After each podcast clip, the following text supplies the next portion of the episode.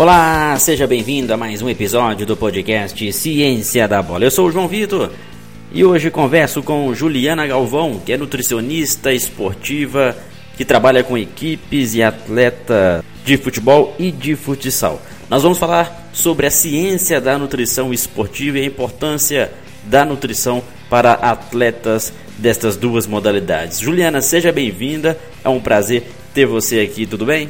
Tudo bem. Bom dia a todos. É um prazer estar aqui nessa live e poder falar um pouquinho, né, dessa querida nutrição esportiva que eu amo tanto. Juliana, é a primeira vez que a gente vai falar sobre esse tema, sobre nutrição esportiva, aqui no, no podcast Ciência da Bola, e por isso eu gostaria que você falasse um pouco do seu trabalho, da sua formação, da sua experiência, para situar os nossos ouvintes aqui do que será esse bate-papo de hoje. É, eu formada em educação física, Sou formada em nutrição também, é, sou pós-graduanda em nutrição esportiva pela USP. Essa experiência voltada ao futebol, futsal, já vai fazer uns dois anos que eu comecei como estagiária, né? Trabalhei no, como estagiária do Esporte Clube Corinthians, da unidade do Parque São Jorge, estudo. E aí hoje, hoje eu trabalho com o Marcelo Galli, né? Marcelo Galli é preparador de goleiros do, do Corinthians, e eu trabalho com ele, com, com os goleiros, essa parte voltada de nutrição para esse público em geral. E também faço uns atendimentos particulares também. E em 2018, né, eu participei do meeting, tem meu troféu aqui, né? Eu fiquei entre melhor trabalho acadêmico com meu estudo e com jogadores de futsal profissional e peguei segundo Brasil nesse evento, né, que é voltado à nutrição esportiva em si. Eu sempre assisti desde pequena futebol, eu amo futebol, tanto que aqui em casa ninguém gosta, eu acabei pegando essa parte de todo mundo de não gostar. E o futebol ele entrou na minha vida quando eu comecei a fazer educação física, né? Aí eu surgiu essa vontade de fazer a nutrição mais voltada para o futebol, para o futsal. Então aí eu resolvi entrar na faculdade de nutrição e fazer essa parte voltada à nutrição esportiva mais para jogador mesmo, que eu trabalho hoje em dia com mais jogador e futsal e futebol que eu trabalho. Então, assim, é como todo mundo, né? Um dia já teve um sonho de ser jogador de futebol. eu também, mesmo sendo mulher, né? Eu jogava no time da, da escola, tudo. E é isso. Eu, aí eu resolvi me dedicar aos meus estudos mais voltados a essa área. Legal, Juliana. É interessante que a nutrição esportiva sempre está presente nos clubes, principalmente nos grandes clubes de futebol, de futsal, onde há pelo menos uma nutricionista ou um nutricionista que faz aí esse trabalho de controle da dieta alimentar dos atletas. Porém, a gente sabe que não é realidade de clubes menores, clubes amadores e até mesmo de escolinhas. E aí entra a questão de um profissional que faça uma consultoria, uma assessoria, no caso particular, para determinado grupo de atletas ou até individualmente. E aí a pergunta que, que a gente faz agora para você é em relação a esse tipo de trabalho, porque nós ouvimos muito que os atletas, os atletas têm que ter uma alimentação regrada, comida saudável, mas enfim, é, até que ponto vocês organizam a dieta dos atletas, controlam essa dieta e vistoria, porque é algo também que, por atleta não vivenciar 24 horas no clube, a nutricionista muitas das vezes tem que orientar e controlar para que uma alimentação bem equilibrada e balanceada para o atleta seja, seja possível, né? Então, é que muitas pessoas, né, elas não entendem que o começo vem lá atrás, né? Pré-competição, durante competição e pós-competição, né? Esse é o patamar importante. Muitos acham que procuram uma Nutri só durante a competição, entendeu?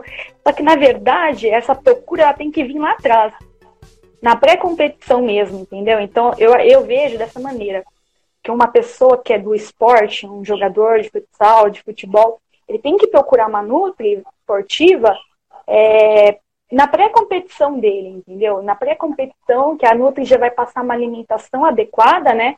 Junto com o preparador físico, é uma comissão técnica, é quando ele voltar de férias, ele ter um rendimento maior, né? Dentro de quadro, uma performance me melhor dentro de quadro, entendeu?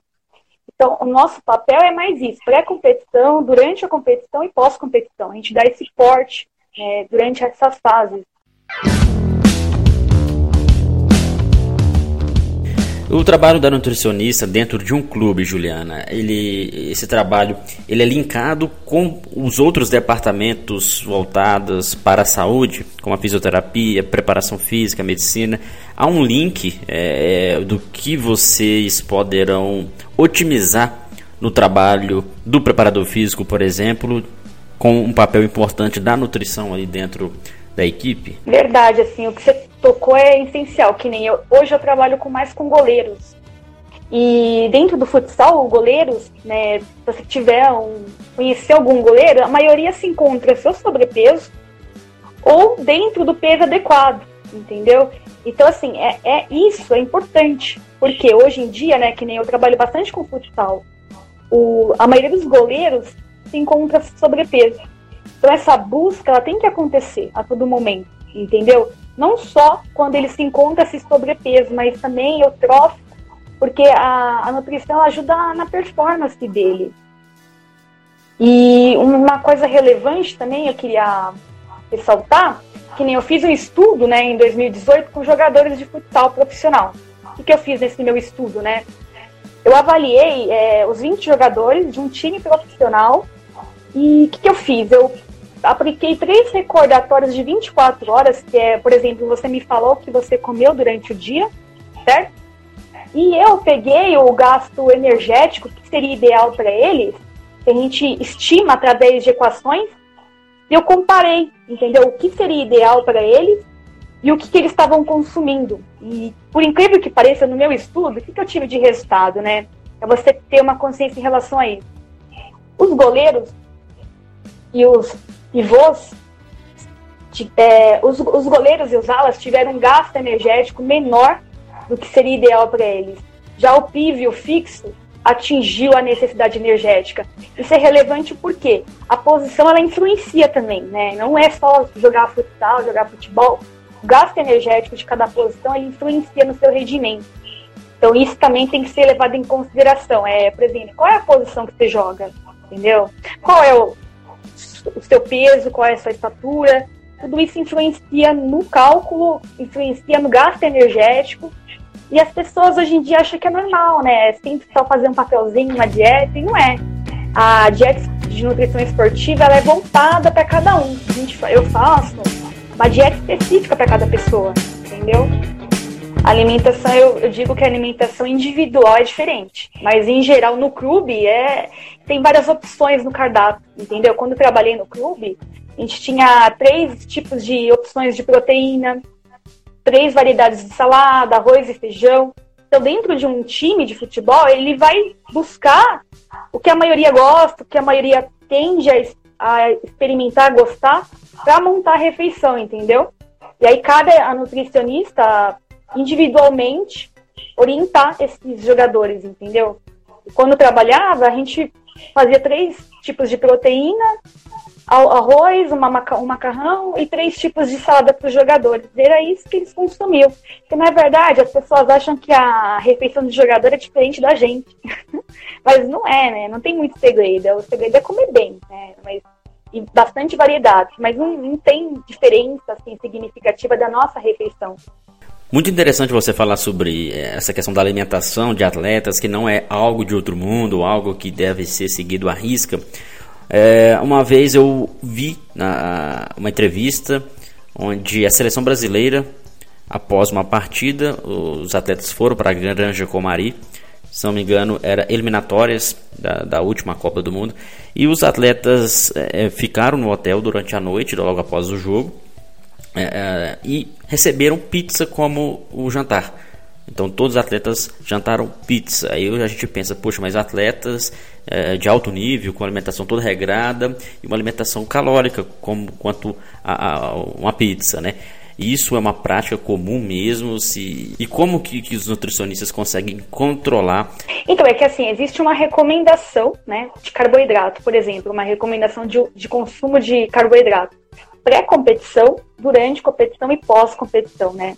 O que, seria recomendado? Pré-competição, carboidratos de baixo índice glicêmico, entendeu? Por exemplo, batata doce. É, durante a competição, ao, é, é, alto índice glicêmico e pós-alto, entendeu?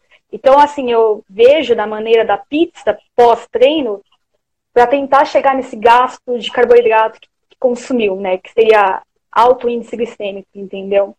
Eu, assim, eu vejo, por exemplo, já vi muitos jogadores consumirem macarrão pós-jogo, entendeu? Para tentar né, chegar nesse gasto energético, que ele, a perda que ele teve. Por isso, dessa recomendação, é carboidratos de alto índice no final do treino. E tem situações, Juliana, que alguns atletas burlam aí a dieta, né? Dá aquela escapadinha, no final de semana, de repente come algo a mais, ou até mesmo fica um período em jejum. Você já deve ter passado por situações assim com alguns atletas, né? Eu passo bastante. Hoje em dia eu atendo muito infantil também, esse público infantil de buscar ser um jogador de futebol. E eu vejo nesse público infantil que eles vêm com, por exemplo, eu conheço alguns jogadores que não abrem mão da, da farofa, do macarrão durante as refeições. Então, assim, acontece sim essa resistência, mas a gente tem que deixar bem claro para ele, né, o, qual é o intuito disso tudo, ajudar a performance dele, entendeu? A gente tem que explicar, orientar é, da melhor maneira possível para que ele entenda que o, o a gente só está dando uma ajuda, entendeu? E que isso tem que vir dele próprio. Essa vontade de, de querer mudar, essa vontade de querer ter, buscar uma alimentação equilibrada, uma alimentação adequada. Por isso que, assim, no começo, sim, existe muita resistência, mas no decorrer, né, que eu faço acompanhamento de 5, 10 meses, a gente vê que não, cai na consciência. Às vezes, o que falta? Falta uma, uma avaliação, né? Muitos não chegaram é, passar numa Nutri e receber uma avaliação, um papel, tá entendendo? Assim, ó, um papel dizendo seu IMC, dizendo se ele se encontra se sobrepeso, dizendo os resultados. Às vezes, falta isso para a pessoa cair na consciência, entendeu? Poxa, eu preciso mudar, entendeu? A minha alimentação não é adequada, por exemplo, entendeu? Então, às vezes, falta uma, essa parte de um papel, né, para identificar uma nutri, um médico, falar assim, ó, por exemplo, procura uma nutricionista, porque a, a resistência no começo sempre aparece mesmo. E os meus jogadores infantis, né, no começo, que nem um consumia farofa só, arroz, feijão e um pedacinho de carne. E a farofa ele consumia se deixasse durante o dia também, e à noite também já estava farofa. Então, assim, no começo tem a resistência. Mas o que, que eu fiz, né? Fui tirando aos poucos, né? Também não pode virar para um, uma criança de 8 anos e falar, olha, a partir de hoje você não vai consumir mais a farofa. Você não vai consumir mais aquilo. A gente vai diminuindo. Por exemplo, eu falo, ah, vai consumir a farofa, mas você rala uma cenoura no meio da farofa, consome uma porção menor. Então, isso tem que acontecer, entendeu? A, tirar, mas aos poucos também. Não pode tirar de uma vez, entendeu? Porque isso acaba, de uma certa forma, ele pode traumatizar, né, esse, esse jogador e ele não, de certa forma ele não pode a cabeça dele não procurar mais uma Nutri, né? Que, a, pode criar uma, uma falsa impressão.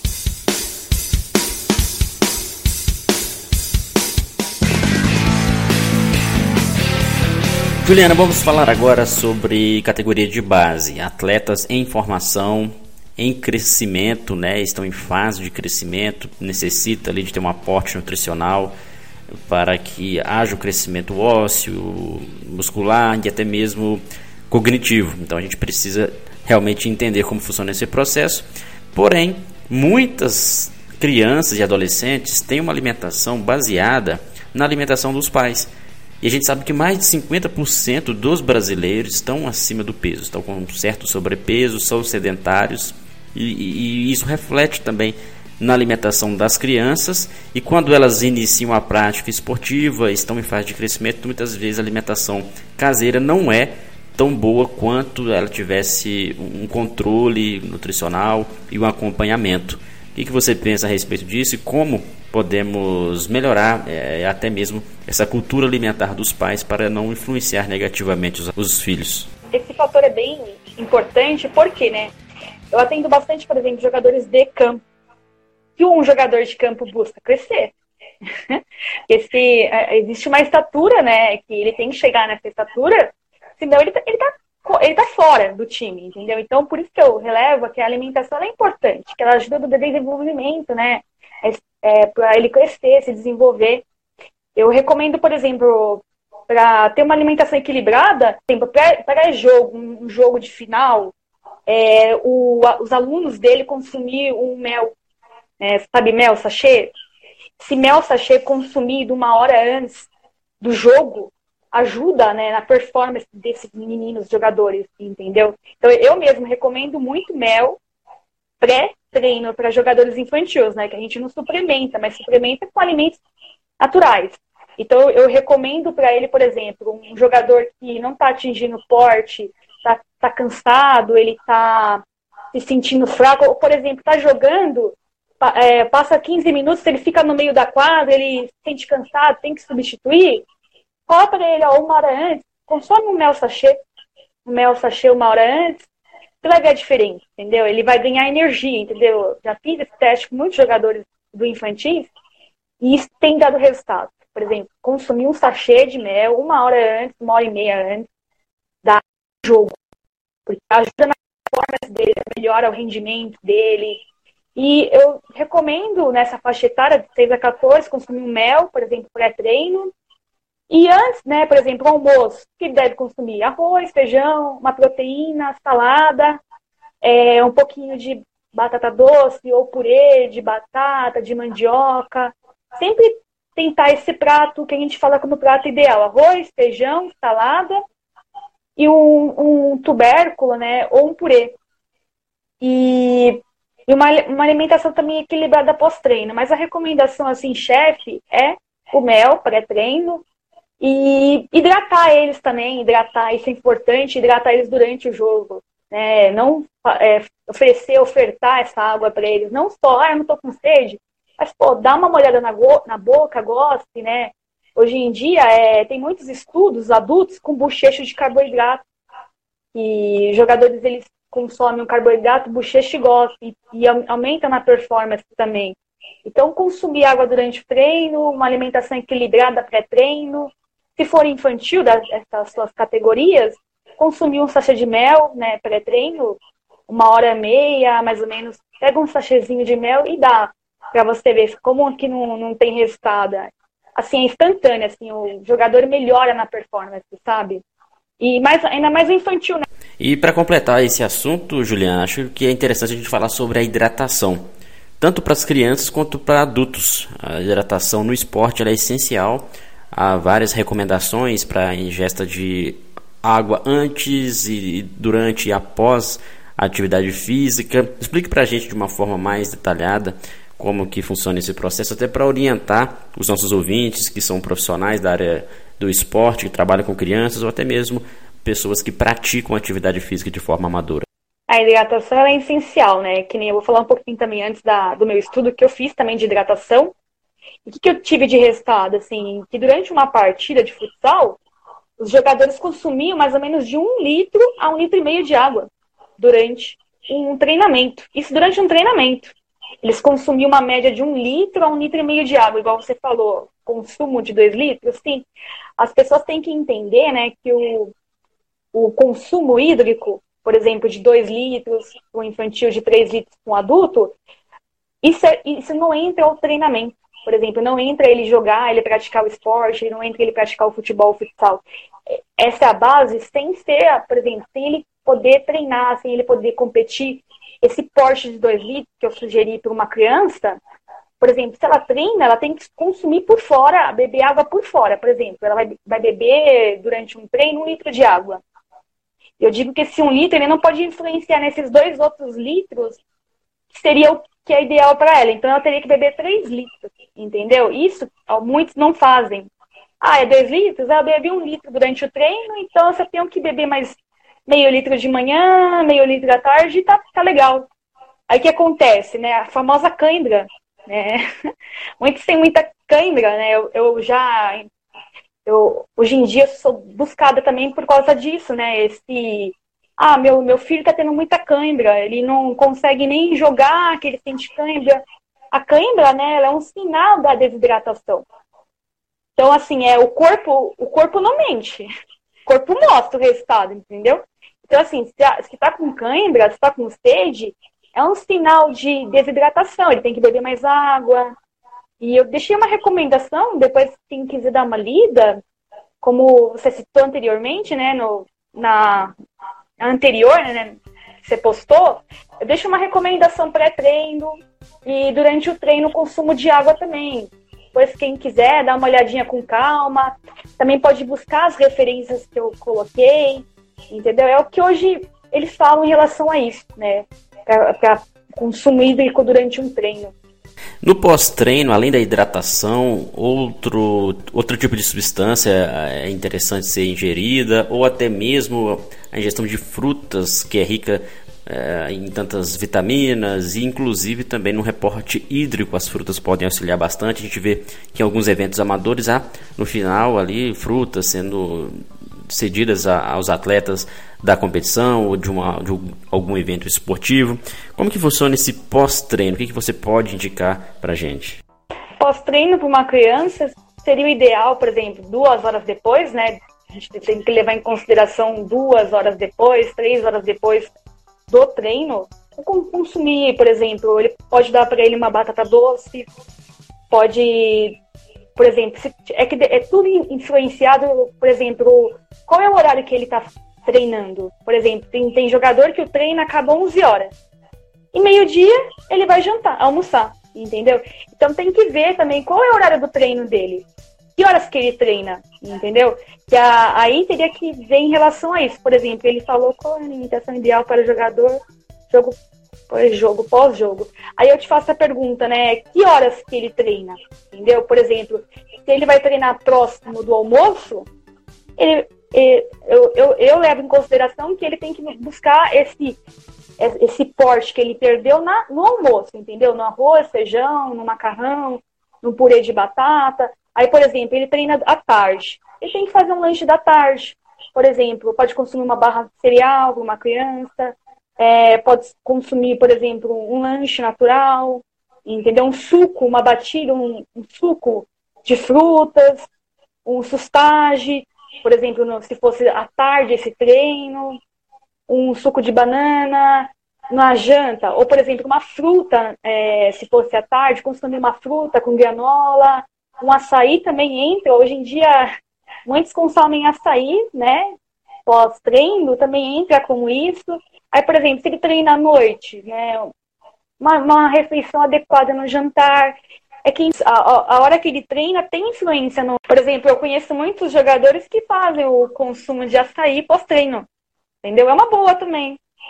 Um açaí com granola, entendeu? Então, não todo dia, lógico, né? Mas assim, né? Vai duas vezes por semana, três. Acho que poderia acontecer isso, entendeu?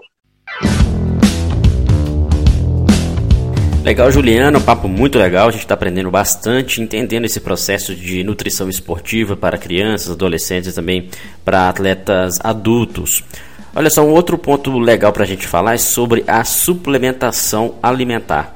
A famosa suplementação, né? Onde o atleta ingere alguma substância que, que supre ali as necessidades que ele precisa e está carentes na, na alimentação convencional. Isso a gente vê muito acontecer para atletas de hipertrofia que tem uma alimentação regrada aí com suplementação e até mesmo para desenvolvimento, muscular, né? Mas e na base, a gente sabe que as crianças estão em processo de desenvolvimento e, e necessita sim de ter um aporte de vitaminas e outras substâncias para auxiliar nessa, nessa fase de crescimento, mas necessita de ter um aporte nutricional com um especialista, com um profissional. Como que você vê essa questão? É importante sim a, suplementação ainda na infância e na adolescência? Então, a base a gente indica uma alimentação equilibrada. Isso é, é de acordo com o que cada um consome. Suplementação a gente indica, né? Mas isso tudo a gente tem que levar em consideração, primeiro, buscar isso na alimentação. Né? Buscar essa, suprir essas necessidades na alimentação dele. Quando não atingir, eu indico suplemento sim para adultos, né, adultos, jogadores. Aí o suplemento varia, né, de acordo com a necessidade de cada um. Por exemplo, eu indico, por exemplo, pós-treino whey, whey protein, que é muito conhecido. Eu indico também pré-treino, um, por exemplo, uma L-carnitina. Eu indico também. Aí varia é, de acordo com o que o, o, treino de cada um, o tempo de treino de cada um, o que, que ele precisa. Se, por exemplo, na alimentação ele não conseguiu atingir, aí a gente indica o suplemento, entendeu? Então, o ideal é isso, buscar primeiro na alimentação, consumir, se alimentar em três em três horas não conseguiu, a gente tenta pós-treino, uma glutamina, um whey, entendeu? Por exemplo, um pré-treino, é, uma pessoa que quer melhorar o, o seu rendimento, explosão, uma creatina, isso vai variar para cada pessoa, entendeu? É, qual que é, em qual nível que ela se encontra de treinamento, o porquê daquela busca do suplemento, mas eu gosto de prescrever suplemento. Eu acho que o suplemento ele ajuda e ele, e ele, ele vem de um, tem para ajudar a pessoa. Né? Então eu, eu prescrevo muito suplemento e eu vejo que traz resultados sim, né? melhora a performance da pessoa. Isso são, né, são comércios que ajudam, né? Mas o ideal mesmo é buscar esse porte energético na alimentação. Um dado relevante também, que nem você citou anteriormente, durante um treino, que nem durante um treino de futsal, o gasto energético é de 900 calorias. Entendeu? Então, assim, depois ele tem que né, consumir essa perda que ele teve de 900 calorias. E é isso, do suplemento eu acho que é o, a, a, busca ideal, por exemplo, seria alimentação. Ah, não consegui pela alimentação? Então vamos pensar uma estratégia para melhorar essa performance com suplemento, entendeu? Legal, Juliana. Com certeza sempre tem que ter um aporte de um nutricionista do esporte. Realmente mudar a dieta, mudar a alimentação, suplementação necessita mesmo de ter uma avaliação antes de um profissional desta área. Seguindo sobre esse assunto, é, a gente pode entrar na questão do jejum. A gente está falando sobre suplementação, vamos falar agora do jejum intermitente, que é uma prática muito utilizada em pessoas que querem emagrecer. E isso para quem pratica esporte, ou até mesmo para atletas, é benéfico? Até que ponto isso pode ser benéfico ou pode ocasionar prejuízos? Um exemplo interessante são atletas islâmicos, ou seja, atletas que praticam religião do islamismo e eles têm o Ramadã. É uma prática religiosa onde os atletas ficam boa parte do tempo sem se alimentar, inclusive atletas profissionais. E não sei como que os clubes se viram aí, os nutricionistas se viram para tentar evitar prejuízos dessa, dessa prática dentro da performance do atleta em si. O que, que você pensa a respeito do jejum intermitente e essa prática também de jejum em atletas que, que fazem o Ramadã? O jejum intermitente, assim, sou um pouco contra, né? A prática do jejum intermitente. Eu acho assim, a curto prazo, o jejum intermitente ele tem resultados, tem perda de peso. Só que para um jogador, né, que vai treinar, que vai competir, eu sou contra o jejum intermitente, até que porque ele precisa desse, desse consumo de carboidratos, né, igual eu falei anteriormente, pré-treino. Então, se ele está, por exemplo, treinando em jejum, essa reserva vai vir da onde? Entendeu? Vai vir da, do lipídio, mas até ser ativado, entendeu? Isso demora. Então, assim, é, a, eu sou um pouco contra né, o jejum intermitente. Eu sou a favor de uma alimentação balanceada, equilibrada e um porte de carboidrato pré-treino ideal para esse jogador, entendeu? Assim, é, é o jejum ele é muito algumas são contra, outras são a favor. E eu, eu particularmente, eu sou muito contra, né? Eu assim, eu já vi que o quê? Lógico, por exemplo, a curto prazo, para perda de peso, vai, a pessoa faz jejum intermitente de 15, 17 horas, ele emagrece. Eu concordo com você, mas hoje em dia, os artigos, o que os artigos mostram pra gente? Que essa perda do jejum intermitente, ela volta, entendeu?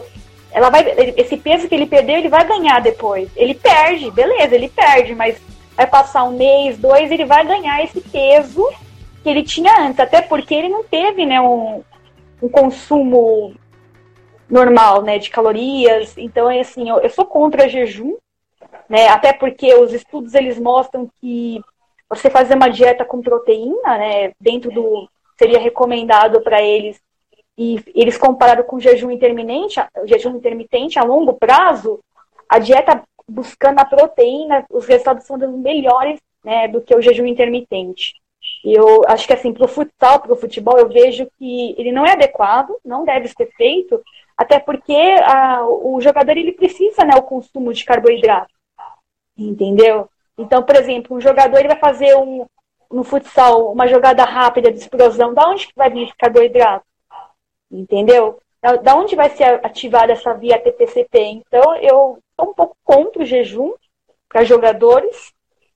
E esse é meu ponto de vista, né? Pode ser que tem alguns que estejam a favor mas eu sou um pouco contra o jejum intermitente. Eu acho que tem outros meios para perder peso, com dieta equilibrada, adequada, para cada pessoa. Os malefícios, né? Posso citar, por exemplo, ele pode passar mal, né? Pode ânsia de vômito, desmaiar, tontura. Isso que, por exemplo, pode acontecer com ele nessa prática de exercício em jejum intermitente.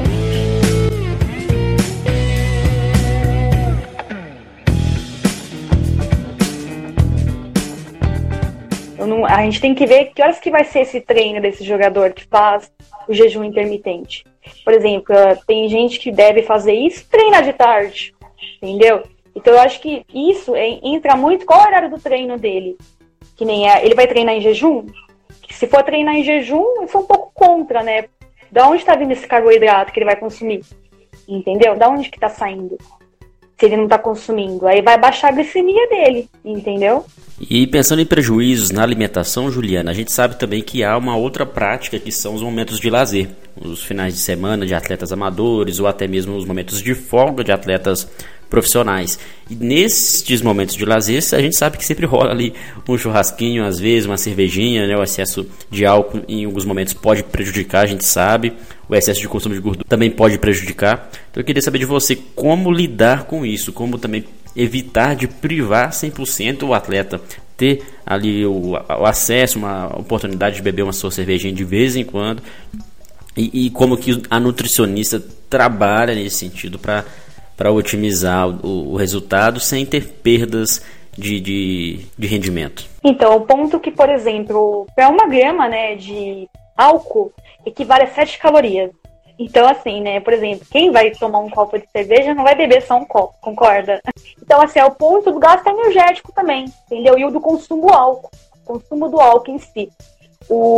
Para cada uma grama de, de álcool, eu vou consumir 7 calorias, quantos ml eu não vou consumir? Entendeu? Quanto de, de, de quilocaloria eu não vou consumir? Então, assim, eu, eu, eu igual você falou, é, acontece hoje muito nos times da Várzea isso, o churrasco, né? Esse churrasquinho pós-jogo, esse, esse consumo de álcool. O que eu falo assim, tudo tem que ser praticado moderadamente, né? Que nem é, existe uma diferença de um jogador de várzea para um jogador de alto rendimento, né? Que nem se fosse um jogador de alto rendimento, eu não, não recomendaria, até porque, né, ele precisa de um porte energético pós-treino para isso. Então, assim, ele vai consumir álcool, então, isso vai diminuir o rendimento dele durante a semana. Agora, para um jogador de várzea, né, que, que, a gente vê muito, né, o consumo de churrasco, o consumo de álcool, a minha sugestão é consumir moderadamente, né? Porque acontece isso mesmo, é consumir moderadamente. Quando você consome álcool, seu corpo desidrata. Também tem esse fator que a gente tem que levar em consideração. O indicado é, que nem para pessoas, né, jogadores de várzea, consumir moderadamente. Agora, para um jogador que nem você se for de, de alto rendimento, são fatos isolados, entendeu? Por exemplo, que nem o, um time quando ganha um campeonato, que nem a gente viu um vídeo do Flamengo, lá os jogadores com um copo de bebida alcoólica, entendeu? É um fato isolado, entendeu? É, é, é um momento especial, né, de, de festa, de festejo. Então, assim, é que a gente leva em consideração isso, né? São fatores, né, que não, é, não acontece no dia a dia do jogador e nem deve acontecer, né? E, por exemplo, numa que nem do Flamengo, que não sei se você chegou a ver, os jogadores estavam gravando um vídeo de comemoração com bebida alcoólica. Entendeu? Assim, é tudo bem que no outro dia eles não vão treinar, tem isso também. Entendeu? Tem que, e tudo isso tem que ser relevado. Amanhã eles vão treinar, entendeu? O cons, mas o consumo, igual eu falei, para cada uma grama de álcool, equivale a 7 calorias. Então, é, fica essa minha dica aí, né? Se alguém está bebendo 200 ml, vai ser convertido, quanto que não vai dar de caloria? É. Tem gente que fala, ah, eu como pouco, mas eu bebo e eu não emagreço. O álcool ele tem 7 calorias, o carboidrato tem 4. Lógico que o lipídio tem 9, mas a proteína tem 4 também. Mas 7 é, um, é, um, é relevante, é algo. Então, assim, é, a minha sugestão, eu deixo é isso, né? Jogador de vários, a consumir moderadamente.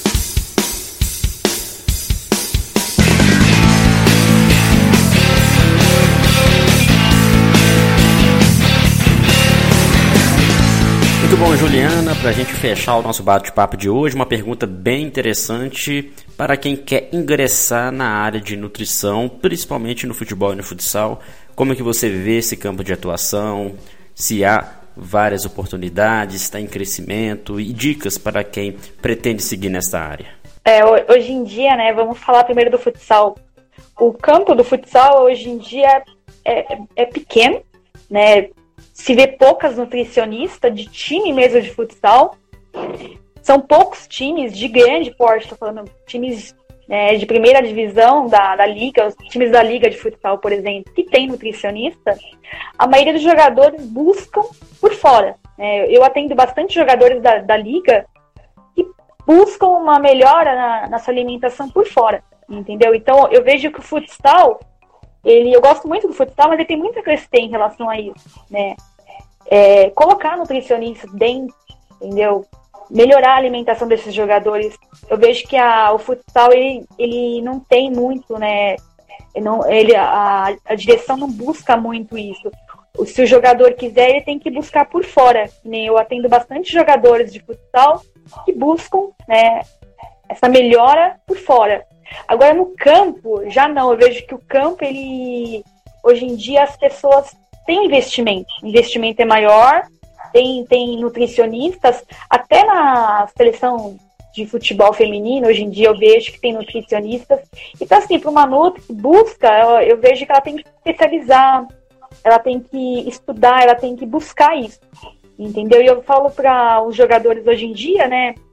que estão procurando Nutri, pro, procura uma Nutri esportiva, entendeu? É, que ela vai te ajudar melhor, entendeu? Ela vai fazer uma dieta específica para você, ela vai montar um direcionamento para você, porque hoje em dia, né, um jogador ele tem uma rotina agitada, é, ele treina às vezes duas vezes ao dia, entendeu? Então tudo isso tem que ser relevado. E também eu quero deixar, se alguém tiver alguma pergunta, pode perguntar aqui no Ciência da Bola, e ele me repassa e eu respondo com o maior prazer também, se alguém tiver alguma. Ah, eu quero alguma sugestão para o meu filho, pode entrar em contato que eu, que eu puder ajudar. Assim, é, eu, eu, eu vou fazer isso, entendeu? Beleza, Juliana, muito obrigado pela sua participação. Foi um prazer ter você aqui com a gente e em breve estaremos de volta aqui para falar mais sobre nutrição esportiva. Obrigado pela oportunidade, tá bom? Um abraço. Este foi mais um episódio do podcast Ciência da Bola. Obrigado pelo carinho da sua audiência. Continue acompanhando nossos podcasts, o nosso trabalho também nosso site. Acesse cienciadabola.com.br e confira os nossos cursos. Grande abraço a todos e até o próximo episódio.